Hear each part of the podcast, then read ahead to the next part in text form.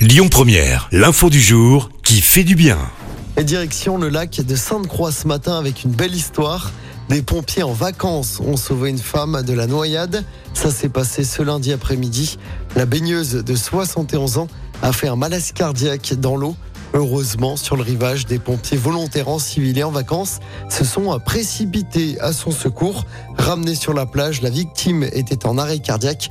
Elle a finalement pu être sauvée par ses touristes. Les pompiers des Alpes de Haute-Provence ont ensuite pris le relais.